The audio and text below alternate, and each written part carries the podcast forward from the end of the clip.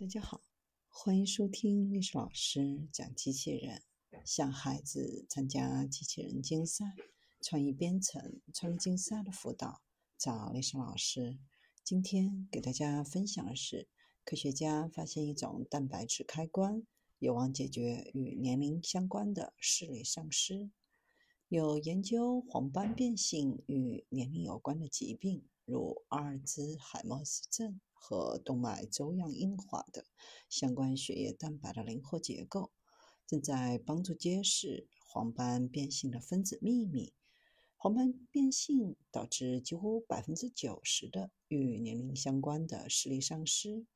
由于血液在全身流动的方式不同，血液中的蛋白质处于恒定且不断变化的压力之下，与心脏周围的大动脉相比。血液通过眼睛中的小血管流动的更慢，血液蛋白质需要能够对这些变化做出反应。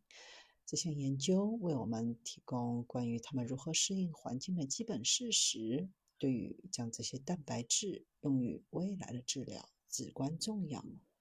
人类的血液中有数百种蛋白质，研究人员专注于波联蛋白。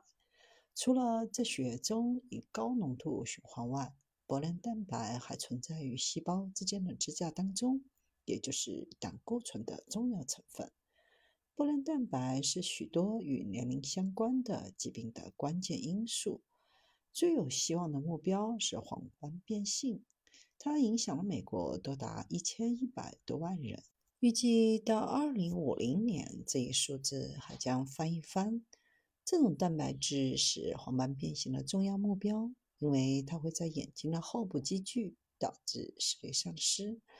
阿尔兹海默病患者的大脑和动脉粥样硬化的患者动脉当中也出现了类似的沉积物。想了解为什么会发生这种情况，利用知识开发新的治疗方法。为了解决这个问题，了解蛋白质如何在不同温度、不同压力水平下改变其结构，确定蛋白质的结构是确定其功能的最重要部分。